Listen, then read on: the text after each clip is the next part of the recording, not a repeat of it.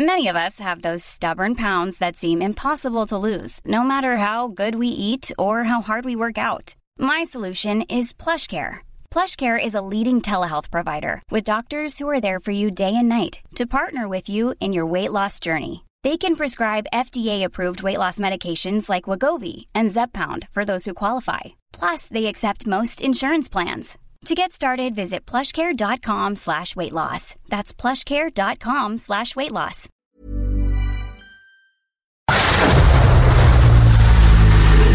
El dedo en la llaga. Había una vez un mundo en el que país de historias inexplicables. Una nación con personajes asombrosos. Santo Tomás tenía razón. Hay que ver para creer. El México increíble, las verdades que duelen, la voz de los que callan, el dedo en la llaga. Infórmate, diviértete, enójate y vuelve a empezar. El Heraldo Radio presenta El Dedo en la Llaga con Adriana Delgado. Santa Claus llegó a la ciudad. Santa Claus llegó a la ciudad.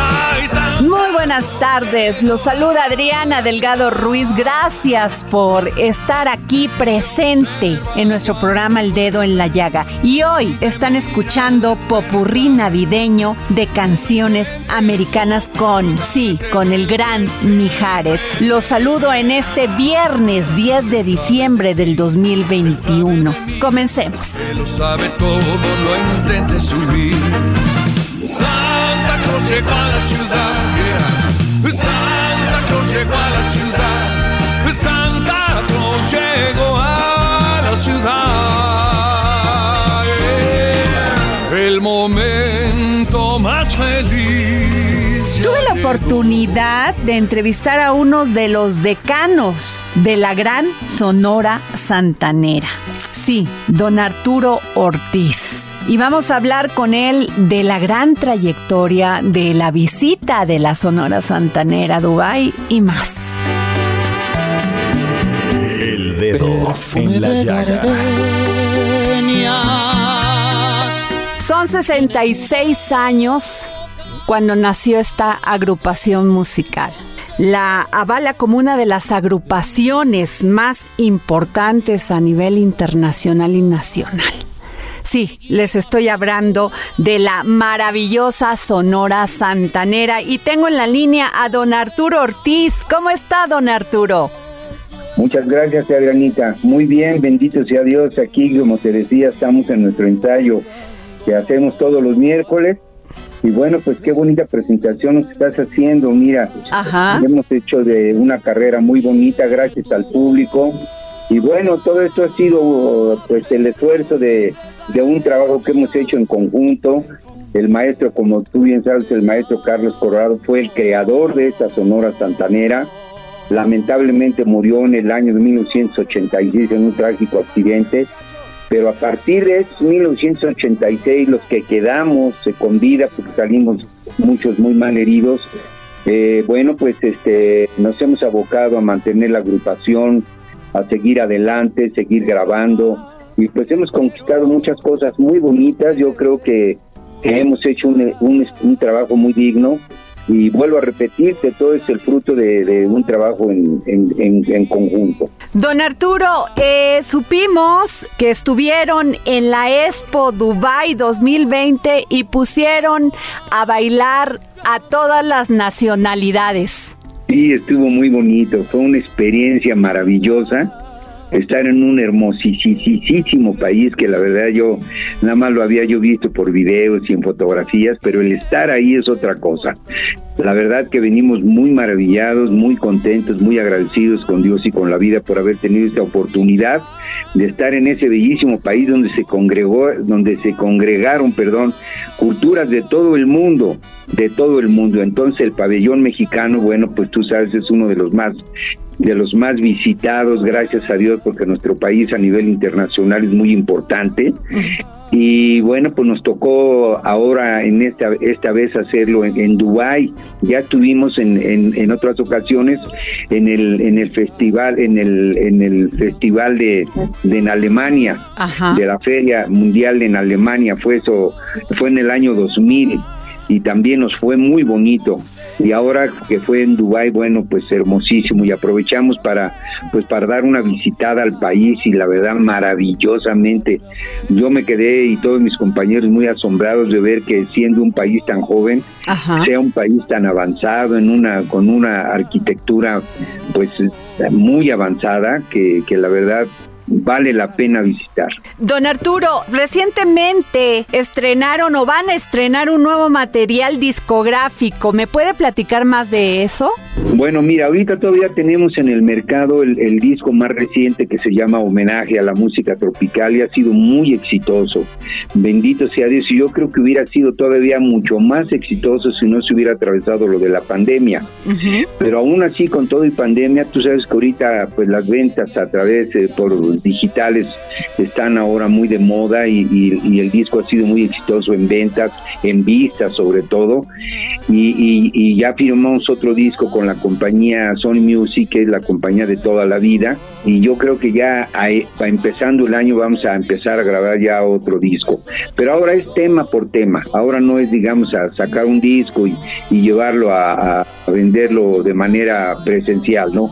Ahora todo es, este, pues digital. Ahora, ahora es muy diferente, ¿no? Pero, pero lo bueno que seguimos grabando y seguimos ofreciendo a nuestro público, pues novedades, ¿no? Ahora yo creo que nos vamos a ir por lo que sigue de moda, ¿no? Que son las colaboraciones y en eso nos ha ido bastante bien con todos los compañeros que han aportado todo su talento y que gracias a ese talento, pues también los discos más recientes que hemos hecho pues han sido muy exitosos a tanto que pues ya ganamos con cuatro discos de los más recientes hemos ganado dos Grammys latinos y hemos tenido otra nomina, otras nominaciones aparte como el, la nominación al Grammy americano. Y pues eso es motivo de mucha satisfacción. Don Arturo, quien es decano de la Sonora Santanera, don Arturo Ortiz. Don Arturo, esto que dice usted es muy importante porque ¿qué tenemos? Un año y medio en el confinamiento, entre que salimos, no salimos, pero pues ustedes dejaron de estar cerca de su público. Sin embargo, este material que tienen de homenaje a la música tropical, en este, pues ya lleva más de 180 millones de reproducciones. Es muy muchísimo. Sí, sí, sí, ha tenido mucho éxito ese disco y bueno, pues este esperemos que ahora con el nuevo material que vamos a empezar a grabar también sea, sea muy aceptado porque vuelvo a repetirte, mira, todo lo hacemos pensando en nuestro público, lo hacemos con mucho cariño y, y este y pues cuando sabes que cuando haces las cosas con fe, con amor, con mucho cariño y con la colaboración de todo, de todo el grupo, pues tiene que salir, tiene que dar un buen resultado, ¿no? Y luego con la colaboración de todos los compañeros artistas que se, que se vinieron a sumar aquí con su maravillosa voz y su talento, pues no puede haber falla. Y esto también es importante, don Arturo, para ustedes estar alejados de su público y todo esto que hemos vivido ¿Qué le significó? Y además, ¿cuál es el, el éxito? ¿Cuál es el secreto del éxito de la Sonora Santanera? Pues mira, la verdad que sí, este nos pegó mucho. Tú sabes que a los primeros que los primeros que salimos afectados con esta pandemia fue todo el gremio musical, el gremio artístico, porque pues tú sabes que nosotros jalamos gente y, y fue lo primero que cancelaron. Pues estuvimos confinados, inclusive a mí me dio el COVID y pasé por una situación mucho, muy difícil, la vi muy cerca, la verdad, pero mira, Dios me dio otra oportunidad de estar en esto, que es lo que más amo, que es que es la Sonora Santanera, y te pones a pensar muchas cosas, ¿no? Que, que bueno, pues si Dios nos da otra oportunidad hay que aprovecharla, hay que estar haciendo lo que más nos gusta. Dios creo que tenemos una misión. ¿Cuál es la misión? Bueno, hacer feliz a la gente en los bailes, con las canciones, atenderlos, complacerlos con nuestra música, y pues eso es eso es, es un trabajo maravilloso la verdad que yo no lo cambiaría por nada del mundo. Si Dios me diera la oportunidad en otra vida de decir qué te gustaría hacer definitivamente lo mismo porque pues te da muchas satisfacciones de conocer muchísima gente, ver a la gente que te aplaude, que admira tu trabajo, que compra tus discos y que te mantiene vigente durante muchísimos años caray, la verdad, pues que no le podemos pedir a Dios más, la verdad, y, y, yo creo que todos mis compañeros están muy de acuerdo conmigo. Claro, pero también, don eh, Arturo, ustedes fueron galardonados con los premios Goya por esta actuación que tuvieron con Rosalén. Sí, así fue. Fíjate que nos invitaron a participar con nuestra música para una película que se llama La boda de Rosa. Entonces esa canción se la dieron a Rosalén para que para que ella fuera la autora de ese tema. Por cierto, una chica muy simpática, muy humilde, muy linda, señora, esa muchacha o señora, no sé, va a ser muy grande allá en España porque tiene mucho talento. Entonces, eh, pues nos dio mucho gusto cuando nos dieron la noticia de que había sido nominada a los premios Goya, lo mejor del cine español. Entonces, pues lamentablemente no pudimos ir a la, a la premiación porque pues tú sabes, estaba esto, lo del COVID muy fuerte y pues no, no, no, creo que no había ni vuelos para, para España. Entonces, pues nos quedamos con las ganas de estar ahí en la, en la premiación, pero estuvimos siguiendo todo eso, toda esa ceremonia y la, la condujo, parece ser que este actor Antonio Banderas y la premiación se hizo en Málaga, España. Entonces, pues fue algo maravilloso cuando nos dieron, nos dijeron que había ganado la canción que nosotros grabamos. Y pues vuelvo a repetirte, otro galardón más y otro peldaño más para la Sonora Santanera. Entonces, pues yo creo que la verdad no, no nos podemos quejar, nos ha ido de maravilla. Dentro de todo lo malo que, que, nos, que nos trajo la pandemia, también nos trajo cosas muy bellas, todavía no salimos de la pandemia, todavía estamos con el, con el, con el fantasma del COVID acechándonos, pero eh, bendito Dios nos ha, nos ha ido muy bien en todo, principalmente con la salud, con la familia que la tenemos completa, los amigos y, eh, y el trabajo ya ahora ya está muy diferente a lo que estábamos viviendo hace un año. Ahora ya ya ya se vislumbra una luz en la oscuridad. Y bueno, pues ya esperemos que vaya mejorando para volver a reincorporarnos ya de lleno a nuestro trabajo. Don Arturo Ortiz, decano de la Sonora Santanera. Cuando lo escucho hablar me emociona mucho, pero me emociona mucho saber que en un grande hay tanta humildad. Muchas gracias. ¿Qué le diría usted a todos estos jóvenes que se desesperan por querer conquistar el éxito, por tenerlo, y que no entienden que esta carrera a veces es una carrera de sacrificios, de mucha disciplina? ¿Qué les diría usted, don Arturo? Pues precisamente eso, que no se olviden de la disciplina, que no se olviden de, la tenacidad, sobre todo, ¿no? Yo creo que para, para hacer lo que tú quieres ser en la vida necesitas dedicarle todo tu tiempo, pero toda tu pasión, todo tu amor, que ames lo que haces. Eso es principalmente, que ames lo que haces, para que lo hagas con amor, con respeto, con toda la dedicación, y cuando ya triunfes, voltees siempre para atrás y, y te fijes en dónde estás parado, para que no se le olvide uno las raíces de lo que uno, de donde uno viene, ¿no? Yo creo que eso es, eso es muy importante porque lamentablemente tienes razón, hay mucha, muchos artistas, muchos compañeros pues que se olvidan, no es tanta la fama que de repente les llega, que se olvidan y, y, y pues ya, ya no quieren dar autógrafos, autógrafos, inclusive hay veces que ya ni siquiera quieren atender a los compañeros periodistas, que ellos son los que verdaderamente van de la mano con los artistas y que debemos de estar agradecidos con ustedes porque hemos ido de la mano muchos años y que ustedes son el enlace con el público para estar con, con presentes, vigentes en la marquesina, ¿no? Entonces, la verdad, ustedes como periodistas, la Sonora Santanera les debe mucho. Don Arturo, no es fácil mantenerse unidos. Muchos también, muchos grupos fracasan en este intento de mantenerse unidos, tienen un éxito y después creen que lo pueden hacer cada uno aparte y no el trabajo en equipo. ¿Ustedes cómo lo han logrado? Pues mira, sí hemos tenido nuestros problemas, la verdad. La Sonora Santanera duramos juntos muchísimos años con nuestros compañeros que lamentablemente muchos de ellos, ya la mayoría ya murieron.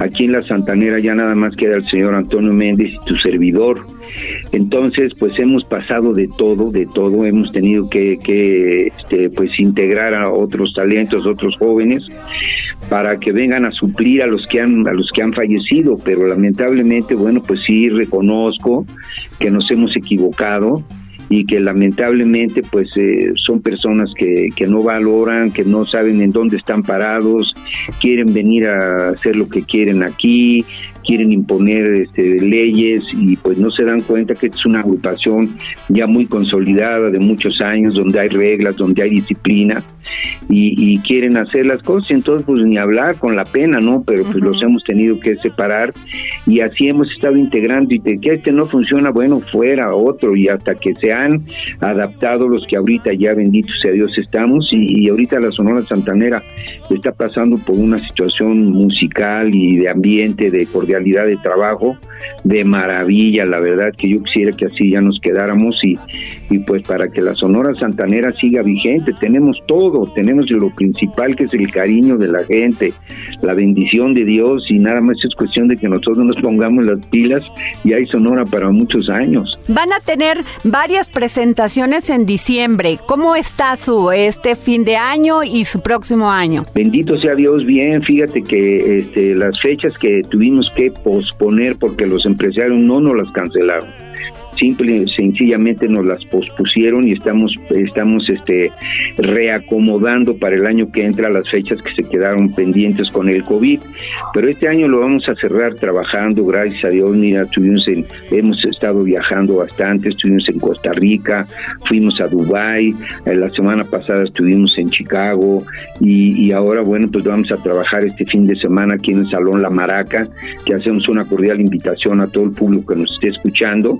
Vamos a estar el día 10 y el día 11 en el Salón La Maraca. Y luego, bueno, pues vamos a estar en Guadalajara, vamos a, vamos a estar en, Guanajuato, vamos a estar en San Luis Potosí y, eh, y vamos a cerrar también en, en, un salón que está aquí en Tlalnepantla que se llama el Salón Victoria. Mm. Ahí vamos a cerrar el año nuevo, aprovecho para hacerles una cordial invitación con una cena riquísima y darnos el abrazo y desearnos lo mejor de lo mejor para el año 2022. Pues muchísimas gracias, don Arturo Ortiz, decano de la Sonora Santanera. La verdad es un placer y agradezco mucho que nos haya tomado usted la llamada para el dedo en la llaga. Al contrario, muchísimas gracias, un saludo muy cordial a todos los radioescuchas y bueno, pues decirles que eh, pues ya falta muy poco para que se acabe el año, decir, desearles a nombre de todos mis compañeros de la Sonora Santanera que pasen una feliz Navidad y que superemos este COVID y sobre todo que ya para el año que entra ya pues haya mucha paz, mucha salud, sobre todo mucha prosperidad. Muchísimas gracias. Y también para ti, para todo tu equipo, con todo mi amor y mi cariño. ¿eh? Muchísimas gracias. Tomamos esto en el corazón y le agradecemos muchísimo. Muchísimas gracias. Hasta luego. Y le pido al cielo que seas para mí, solo para mí, muy grande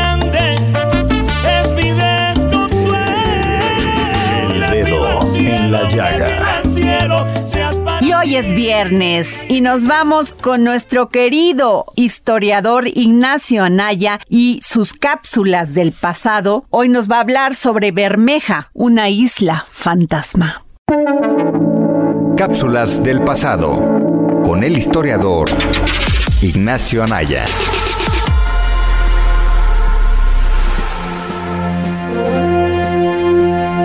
Hola Adriana, hola amigos del dedo en la llaga y al público que nos escucha por Spotify. Soy Ignacio Anaya y esta es mi cápsula del pasado. En este episodio les voy a contar sobre un caso bastante curioso de una isla que por mucho tiempo apareció en distintos mapas y llevó a muchos a pensar que siempre estuvo ahí, cuando ni siquiera existió. Se trata de la isla de Bermeja, y esta es su historia. El buque Justo Sierra había salido hacia mar adentro en el Golfo de México. Su misión era encontrar la isla de Bermeja. Para guiarse, su tripulación utilizó dos mapas, uno realizado por Alonso de Santa Cruz en 1539 y el otro por Alonso de Chávez en 1540. Al llegar a las coordenadas, la tripulación se topó con puro mar, sin ninguna pizca de tierra en los alrededores. Esto fue en el 2009, y el buque Justo Sierra de la Universidad Nacional Autónoma de México no encontró aquella isla que por cerca de 500 años figuró en la cartografía. La isla de Bermeja apareció por primera vez en un mapa de 1539, llamado El Yucatán e Islas Adyacentes, hecho por el cartógrafo Alonso de Santa Cruz. Su existencia nunca fue puesta en duda, y posteriormente la isla apareció en muchos mapas siglos después, varios de ellos del siglo XIX. Su última aparición fue en un mapa de 1921. Ahora bien, la historia se vuelve más interesante, porque a finales del siglo pasado, es decir, en los 90, el gobierno mexicano y el estadounidense estuvieron en constante rivalidad por una región de aguas internacionales que contaba con importantes reservas de petróleo. La existencia de la isla expandiría la zona económica exclusiva de México en dicha región, por ser considerada como territorio mexicano, pero ante la incapacidad del gobierno mexicano por encontrar la isla de Bermeja, se firmó un tratado entre ambos países donde se dividieron esa región de aguas internacionales, favoreciendo notablemente a Estados Unidos. La expedición de la UNAM en el 2009 fue el último intento por demostrar la existencia de tal isla. Hubo varias teorías. Unos decían que la isla se hundió por el calentamiento global, mientras que otros, especialmente varios senadores del PAN, argumentaron que Estados Unidos destruyó la isla para obtener esa región. También hubo quienes siguieron argumentando que Bermeja sí existía, pues figuraba en varios documentos. Al final, la explicación más aproximada a la realidad fue dada por Julio Zamora, presidente de la Sociedad Mexicana de Geografía y Estadística, quien dijo que en los siglos XVI y XVII era común que los cartógrafos realizaran errores o que deliberadamente metieran islas ficticias de manera que pudieran atrapar a quien se plagiara su mapa, una manera muy interesante de proteger los derechos de autor. Y bueno, Así fue como esa isla fantasma estuvo viva durante cerca de 500 años. Espero les haya gustado este episodio y recuerden seguirnos en Adriana Delgado Cultura en Spotify. Muchas gracias y hasta la próxima. Y nos vamos con Exxon a la milla, es promotor cultural. Libros, libros, libros, con Exxon a la milla.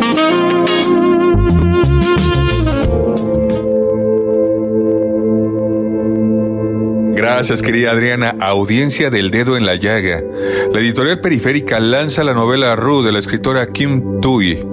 La palabra Ru, elegida por Kim Tui como título de esta bellísima novela, significa canción de cuna en vietnamita, su lengua materna, y arroyuelo en francés, su lengua de adopción.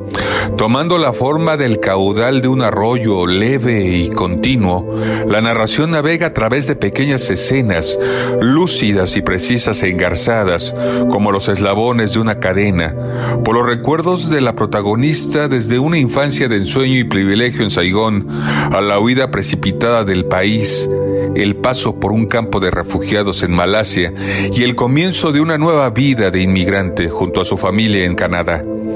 Tui recrea con gran delicadeza y luminosidad una historia que tardó 30 años en decidirse escribir, la suya.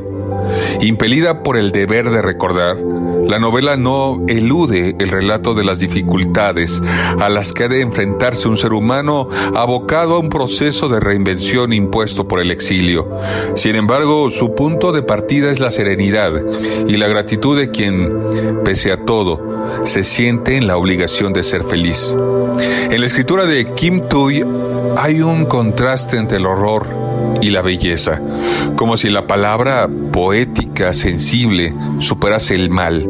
Si podemos hacer belleza contando con el horror, entonces el horror pasa simplemente a formar parte de los dolores de la vida, una reducción a sus miserables e inhóspitos contornos. Kim Tui escribe con la misma delicadeza y sinceridad sobre una infancia marcada por la brutalidad que sobre los planes de la paz cotidiana. Un libro valiente y conmovedor que muestra los complicados procesos de la supervivencia emocional. Adriana querida y audiencia del dedo en la llaga, Kim Tui efectivamente abandonó Vietnam en una barcaza de refugiados a la edad de 10 años. Actualmente vive en Montreal. Antes de publicar su primera novela, Ru, que obtuvo un gran éxito internacional, desempeñó todo tipo de oficios, costurera, intérprete, abogada en uno de los buffets más prestigiosos de Canadá, propietaria de un restaurante, crítica gastronómica de radio y televisión. Sus novelas posteriores también cosecharon unas críticas excelentes. Su obra ha sido traducida a numerosas lenguas. Muchas gracias, querida Adriana, y cerramos el año con historias conmovedoras. Nos saludamos la próxima semana.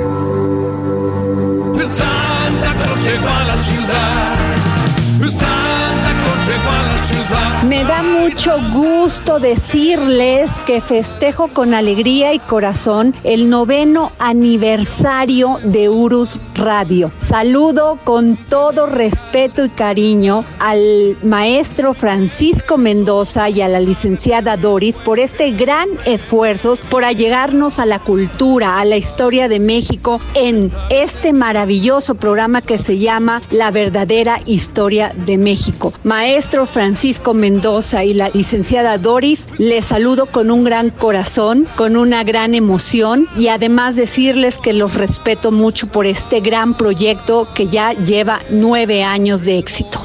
Nos vamos a una pausa y regresamos aquí al dedo en la llaga. Yo soy Adriana Delgado Ruiz y nos escucha usted a través del Heraldo Radio por la 98.5 FM. El dedo en la llaga.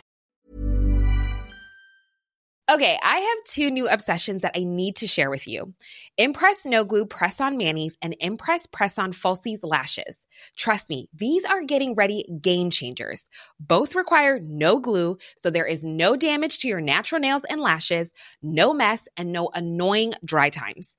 Just one step and you're done. Boom. Instant glam. Visit impressbeauty.com slash presson and use code PRESSON25 at checkout for 25% off Impress Manicure and Press-On Falsies. Sigue a Adriana Delgado en su cuenta de Twitter en arroba Adri Delgado Ruiz. Y envíanos tus comentarios vía WhatsApp al 55 25 44 33 34 o 55 25 02 21 04. Él sabe de mí, él lo sabe todo, no intentes subir. Santa Claus llegó a la ciudad. Santa Claus llegó a la ciudad. Regresamos aquí al dedo en la llaga y quiero dejarles una entrevista que realizó mi compañero Jorge Sandoval con Viri Ríos sobre su más reciente libro No es normal. Ella es columnista del país y doctora en gobierno por la Universidad de Harvard, donde es instructora de política pública durante el verano. En 2020 el Foro Económico Mundial la nombró como una de las jóvenes líderes con mayor influencia y visión para impulsar un cambio positivo en la política pública de México. Vayamos a la entrevista. El dedo en la llaga. Gracias Adriana y efectivamente Viri Ríos es todo eso que acabas de decir y sin más preámbulo vayamos a esta conversación. Platícanos, no es normal, no es normal muchas cosas en el mundo, en este país, pero ¿de qué va no es normal? Pues no es normal, es un libro que nos platica de todas las anormalidades que existen en México en materia económica y que hemos normalizado. Te pongo un ejemplo. Por favor. Bueno, en México, eh, el eh, 53% de la población vive con menos de 3.500 pesos al mes. Bueno, eso no es normal, sobre todo no para un país que tiene el potencial y el nivel que tiene México. México es la quinceava economía más grande del mundo, es además un país en donde la gente, Jorge, trabaja mucho. Mire, el mexicano trabaja más horas a la semana que prácticamente cualquier país de la OCDE con excepción de Colombia. Entonces no es normal, es un llamado a desnormalizar estas injusticias y pues a un clamor para, para cambiar. ¿Podemos cambiar la desigualdad en este país? No tengo duda de que así es, Jorge. Eh, bueno, yo soy una persona optimista porque de no serlo no me podría dedicar a lo que me dedico. Pero eh, no es normal, me parece que tenemos evidencia eh, concreta, contundente y sólida de que las cosas estas que hemos normalizado en realidad se debe a que tenemos reglas que están mal hechas, leyes, procesos, como pequeños detalles, digamos, los engranes de, del sistema, de cómo funciona este país, están hechos para favorecer a los ricos en detrimento del resto. Entonces yo lo que hago en No es normal es hacer un listado de estas cosas que hay que cambiar, que son cosas además muy concretas, Jorge, no es así como etéreo, no algo algo que no se pueda, no, es es cosas muy concretas que sí se puede cambiar y que podemos cambiar en el corto plazo. Pero por ejemplo, el caso de como viene otro de tus capítulos, empresa chica, infierno grande. Así es. Esta cantidad de, de, leyes, de normas que se le imponen al empresario pequeño, al empresario que le va a dar empleo a tres o cuatro, pero que son la gran mayoría. Y sobre todo, ¿sabes qué pasa en este, en este capítulo? Pues es un capítulo en donde le platico a tu auditorio, es un, un, un capítulo en donde yo muestro cómo en México es a veces más difícil tener una empresa pequeña formal que tener una multinacional. Porque las multinacionales tienen acceso a contadores de alto nivel eh, que les permiten eh, pues eludir muchísimos más impuestos que una empresa pequeña formal, porque las leyes no están bien hechas, no tenemos concursos mercantiles, por ejemplo, eh, para apoyar a las pequeñas empresas. Las grandes empresas no importa, porque se pueden ir a hacer concursos mercantiles a Estados Unidos eh, y pues ya con eso la libran, ¿no? Las grandes quiebras de México, bueno, muchas de ellas se dan en Estados Unidos por esa razón. Acerca de, de esta cantidad de leyes regulaciones que tiene la pequeña empresa, pero desde que vas a abrir, desde casi casi desde que concebiste la idea, la alcaldía ya está sobre ti, luego el gobierno de, del estado en que te toca abrir y luego el gobierno federal encima de ti, pareciera que en lugar de apoyar, de incentivar al empresario, pues tratan de, de, minarlo, de pararlo, de que no abra. Así es. Eh, pues mira, eh, por eso creo que este es un tema que no es nada más de corrupción. Mira, nos han dicho que el gran problema es la corrupción, ¿no? Y que el día en que se reduzca, pues ya con eso los negocios van a poder crecer, los trabajadores van a poder tener un mejor salario. Lo que yo muestro con mi investigación en No es Normal es que aunque no hubiera corrupción, Jorge, aunque el Estado de Derecho se implementara de manera perfecta, pues continuaríamos teniendo con e, el, problema de estas reglas que tú mencionas, ¿no? Y continuaríamos, por tanto, siendo un país extremadamente desigual. Entonces, pareciera que van este, aparejados, ¿no? Porque a mayores reglas, mayores leyes, mayor corrupción. Así es, pero no necesariamente. ¿eh? Mira, creo que eh, lo que hay que tener son reglas eh, inteligentes, ¿eh? Claras y parejas, ¿no? Cancha pareja.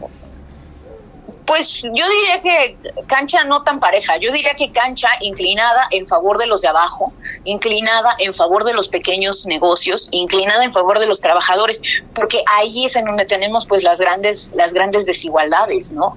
Eh, pero bueno, hay que, hay que repensar ¿no? todas estas reglas porque claramente no están funcionando. En otro de tus capítulos es el de robots contra trabajadores. Ya estamos en un mundo inmerso en que la automatización, la robotización y la inteligencia artificial están a la vuelta de la esquina. Así es, y sabes que tenemos que prepararnos para eso, Jorge. Y una de las cosas que yo menciono en No es normal es que no estamos preparados porque el código fiscal hoy en día pues hace que un trabajador sea mucho más caro que una que una máquina, que una computadora. Un trabajador paga impuestos a la nómina, paga eh, cuotas eh, obrero patronales, etcétera, ¿no? Eh, en cambio, una computadora no solamente no paga esos impuestos, sino que además es deducible. Entonces, el Código Fiscal está generando incentivos para que, digamos, se, se acelere el proceso de automatización es momento entonces, me parece, de empezar a repensar a quién le cargamos la mano con los impuestos. Yo creo que no debe ser al trabajador, yo creo que debe ser mucho más a las personas que tienen más riqueza, a las personas que tienen eh, pues más ganancias, ¿no? Y no necesariamente a los que trabajan de tiempo completo para vivir. Ay, Ríos, nos dejas un panorama un poco desolador para un futuro inmediato. Pues yo no creo que es tan desolador, Jorge, pero, pero porque sabes que lo que yo intenté hacer con No es normal es, eh, o bueno, era tener soluciones, pensar en soluciones. Entonces, no que todo sea, sabes, un libro de quejas, ¿no? Sino más bien que sea un libro de cómo ponemos manos a la obra para ajustar estos pequeños engranes que son muy concretos, de forma que transitemos a ser un país más justo. ¿Cómo podemos llegar a Finlandia? ¿Cómo podemos llegar a Islandia? ¿Cómo podemos llegar a estos países que tienen una gran calidad de vida eso sí, pagan mucho de impuestos, pero se les regresan servicios. Sí podemos llegar, Jorge, yo no tengo duda. Mira, Finlandia, por ejemplo, era un país que era tan desigual en su distribución del ingreso como México hace 100 años.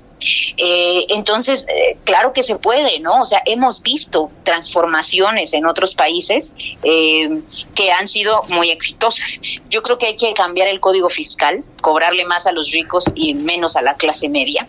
Hay que crear un, mercado competitivo en donde los grandes no se queden con todo el pastel y los pequeños empresarios puedan crecer, puedan volverse medianos y los medianos puedan volverse grandes.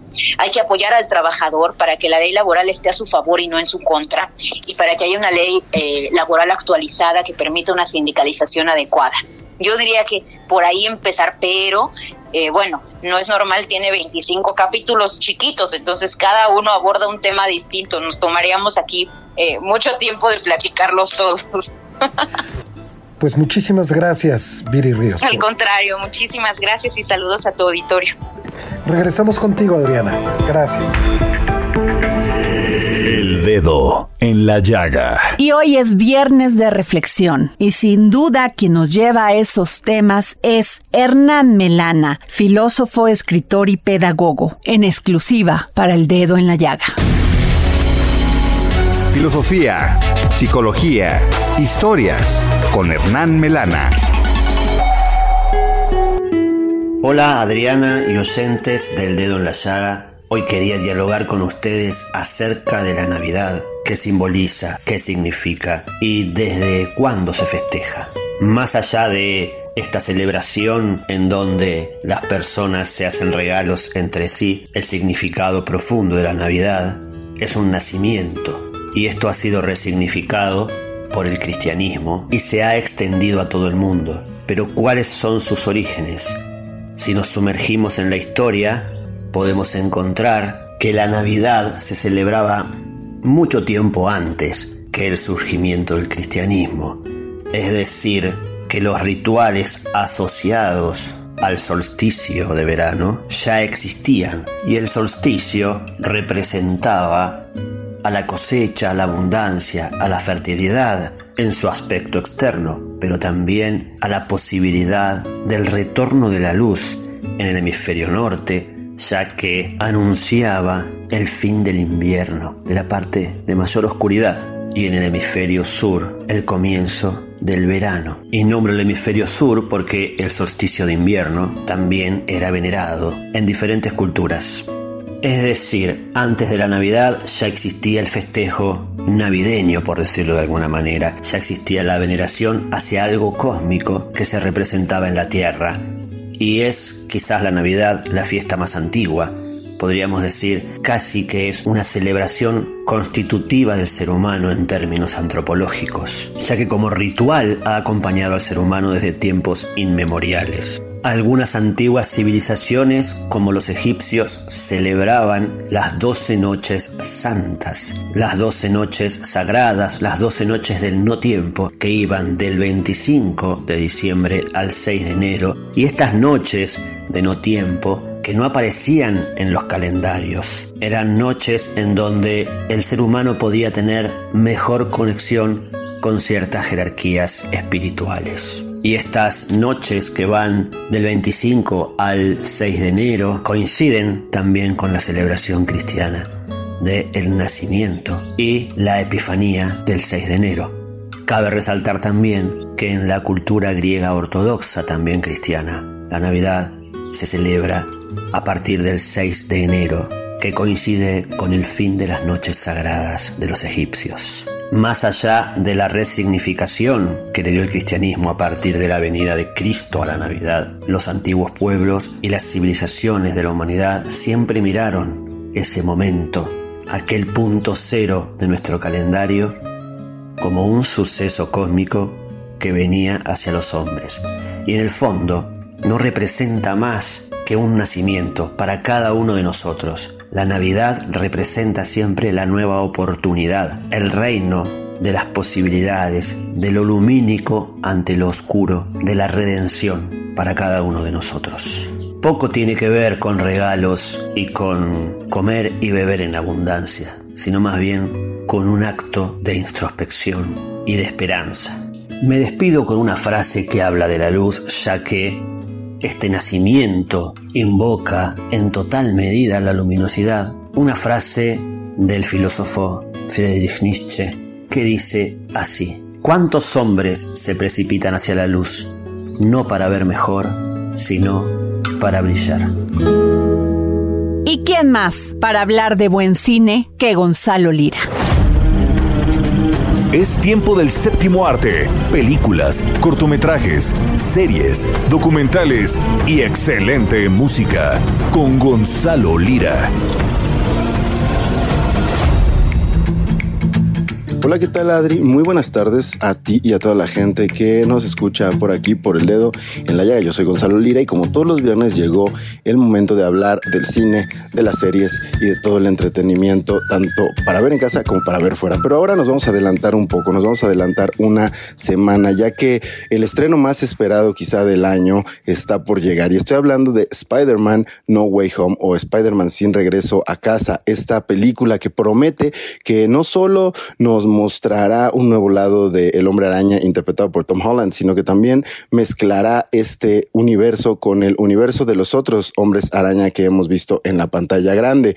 Pero de lo que poco se habla es del resto de los personajes. Y yo tuve la oportunidad de sentarme y platicar con la actriz Marisa Tomei, ganadora del premio de la Academia por mi primo Vinny, por ejemplo, hace ya bastantes, bastantes años, quien interpreta a la tía May de eh, la tía del personaje que interpreta Tom Holland, de Peter Parker, y bueno, obviamente de Spider-Man. Al platicar con ella, yo le preguntaba pues sobre cómo guardan secretos en estas películas. Ya sabemos que firman contratos de confidencialidad, que no pueden decir mucho sobre las tramas de las películas, pero bueno, al respecto esto fue lo que me dijo Marisa Tomei. Oh, the, the, toughest part, the toughest part is probably family members who want to know, and I have to say I actually don't know. So um, I, I know very little about what's going to happen. I think that's better. Uh, so, but uh, yeah, people. I mean, it's it's only a week away. Hang in there. We'll find, you'll find out soon. Básicamente lo que dice Marisa es que lo más complicado es guardarle el secreto a su familia, pero que afortunadamente para ella realmente no tiene idea de qué es lo que va a pasar con estas películas. Así que, bueno, pues sabemos que si dice que no sabe es porque genuinamente no lo sabe. También pude platicar con ella sobre las secuelas. Marisa Tomei nunca había participado en ningún tipo de secuela. Sin embargo, con Spider-Man ya la hemos visto en tres películas, o al menos la veremos en tres películas. Esta será su tercera, sobre por qué regresar una y otra y otra vez. Esto fue lo que me dijo. What's been really great about it that I didn't expect was to be able to be with John Watts through three films and trust him. I trusted him immediately, instinctually on the first one, but you never know. You never know how it's going to go. You don't know how it's going to come out. You don't know if there's politics being played. But by the time the second film, I, I, I was he was the right person to trust. I trust him so completely, and we had so much fun together, and that is a, a great feeling. And that comes from ha having the sequels.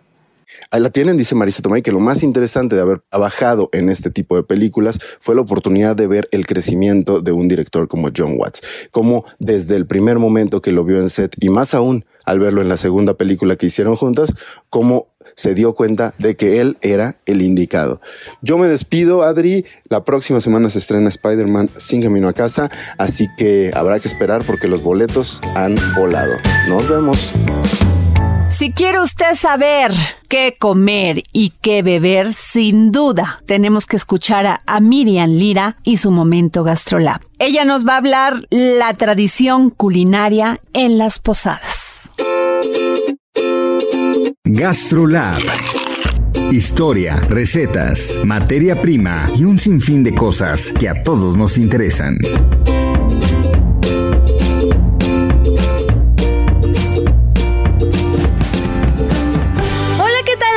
Amigos del dedo en la llaga, en GastroLab ya estamos más que listos para comenzar con las posadas, las cuales se llevan a cabo en México del 16 al 24 de diciembre, que son por supuesto el pretexto perfecto para armar una comilona espectacular y que bueno, datan desde tiempos de la colonia. Por supuesto, su origen es de carácter religioso y con ella se presenta el peregrinar de María y José en su camino hacia Belén. Desde finales del siglo XVIII forman parte de la cultura popular mexicana y antes eran precedidas por una misa. Ya luego se organizaba una verbena popular afuera de las iglesias y posteriormente se comenzó a hacer en los patios de las casas, en donde los antojitos desde ese entonces y hasta hoy son los reyes de la fiesta. En un principio a estos festejos se les llamó misas de aguinaldo y se acostumbraban dar pequeños pequeños regalos a los asistentes. Por lo regular, galletitas, dulces y bueno, poco a poco se fueron agregando elementos más atractivos. Pero si hablamos de posadas, estos siempre han tenido una acepción gastronómica. Ya sea en una bolsita de celofán o en una pequeña canasta de mimbre, el aguinaldo se caracteriza por contener la colación. Ya saben, estos pequeños dulcecitos que comúnmente suelen hacerse con almendras, que van cubiertos con azúcar de distintos colores y rellenos de una pequeña cascarita de naranja.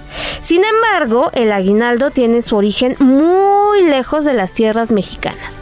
La palabra proviene del celta aguinald y tiene que ver con la costumbre de intercambiar regalos como manifestación de buenos deseos cuando finalizaba el año. En un principio el aguinaldo de las posadas incluía frutas de temporada, encontrábamos ahí cañas, mandarinas y jícamas. También llegaban a tener cacahuates y otros dulces que eran parte de la colación. No obstante, con el paso del tiempo los aguinaldos fueron cambiando y ahora se dan de todo tipo de dulce. Y bueno, ni qué decir de la comilona que es parte esencial de las posadas. Si bien el menú varía según la región y el hogar de cada quien, hay alimentos que no pueden faltar por prácticos, por típicos y obviamente por deliciosos, como los buñuelos, las tostadas y los tamales. Y también las típicas bebidas como el ponche, claro que sí, a nosotros nos encanta con piquete, el chocolate de agua, el café de olla, por supuesto elementos menos gastronómicos, pero igual de importantes, las velitas, las luces de bengala y por supuesto las piñatas. Así que ya están ustedes listos para armar su posada. Cuéntenos en redes sociales, ahí los esperamos a Roberaldo Gastrolab en Instagram y nos escuchamos aquí el próximo viernes en El Dedo en la Llaga. Y este es viernes, viernes de deportes. ¿Y quién más que Roberto San Germán para decirnos qué viene? Roberto San Germán y los deportes al estilo del dedo en la llaga con Adriana Delgado. Buenas tardes, Adrián, y buenas tardes a toda la gente que nos sintoniza. Ya estamos aquí con la información deportiva y con la final del fútbol mexicano, porque el primer duelo o los primeros 90 minutos de esta final fueron trepidantes, con un regreso monumental del equipo de León que le ganó 3 a 2 al equipo de los zorros del Atlas en un partido reñido, lo cual se agradece. Dos equipos que se mostraron al ataque, que no les importó mantener el cero y simplemente nos dieron grandes goles. Así que con con esto, el equipo de León y con un doblete de Ángel Mena pone el marcador 3 a 2. Ahora nos falta la vuelta allá en el Jalisco, donde los zorros del Atlas pues tendrán que por lo menos ganar 1 a 0 para empatar en el global a 3 e irse a los penales. O si quiere ser campeón, el equipo de Atlas tiene que ganar por diferencia de dos goles. Sí, porque si queda 1 a 0, empatan en el global, tendrá que ganar 2 a 0 para que ganara 4 a 3 en el global. Se pondrá bueno el domingo por la noche para saber si el Atlas rompe la mala. 30 años que no ha podido. torneo, mi querido Adriana, que ganó el Atlas fue a costilla del equipo León. Así que veremos cómo le va a los zorros del Atlas en esta aventura, si es que por fin logran el ansiado título, el cual no ha podido tener en el fútbol mexicano. Y ahora hablemos de la Fórmula 1, porque este fin de semana también se corre el Gran Premio de Abu Dhabi. Es la última carrera de este serial, sí, de esta temporada en la que estamos viendo lo que hizo Lewis Hamilton y también Max Verstappen que están empatados en el liderato por en lo que significa en el campeonato de pilotos. 369.5 unidades tienen los dos y esta última carrera va a decidir quién es el campeón. Y también veremos si es que Checo puede llegar a los 200 puntos por primera vez en su carrera en la Fórmula 1 y también si termina la carrera, Valtteri Bottas no. Y si Checo queda en un buen lugar, veremos qué pasa también en la cuestión de los constructores, que es otro de los campeonatos que se están jugando allá en el circuito de Jazz Marina. ¿Qué pasará? Eso será lo interesante. Hoy en las prácticas, las dos prácticas que tuvieron, el equipo pues de Mercedes estuvo fuerte, hay que decirlo. El equipo de Red Bull, donde está Checo y Max Verstappen, quedaron cuarto y quinto respectivamente. En cuarto lugar entró Verstappen y en quinto Checo Pérez. Así que va a ser difícil porque en las últimas carreras hemos visto cómo el auto de el señor Hamilton está volando. Así que ya veremos qué pasa en el circuito de Jazz Marina este fin de semana. Si es que Verstappen le gana el título a Hamilton. Hasta aquí la información deportiva. Yo soy Roberto San Germán. Que pasen muy buen fin de semana, mi querida Adriana. Que te vaya muy bien.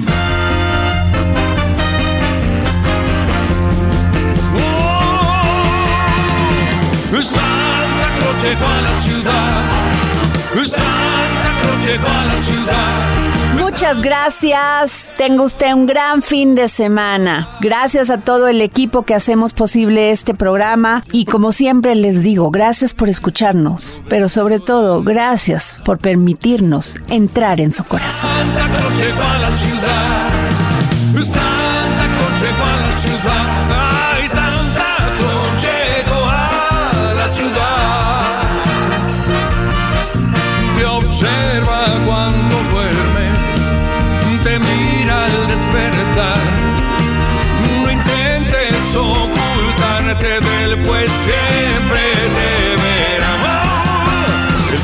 De él sabe de mí, él lo sabe todo, no intentes huir. Santa Cruz llegó a la ciudad. Santa Cruz llegó a la ciudad, Santa Cruz llegó a la ciudad.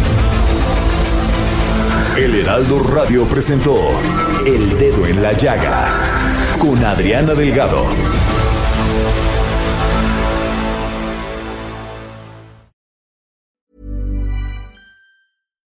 It's Paige DeSorbo from Giggly Squad. High quality fashion without the price tag. Say hello to Quince. I'm snagging high-end essentials like cozy cashmere sweaters, sleek leather jackets, fine jewelry, and so much more. With Quince being 50 to 80% less than similar brands. And they partner with factories that prioritize safe, ethical, and responsible manufacturing. I love that. Luxury quality within reach. Go to quince.com slash style to get free shipping and 365 day returns on your next order. Quince.com slash style.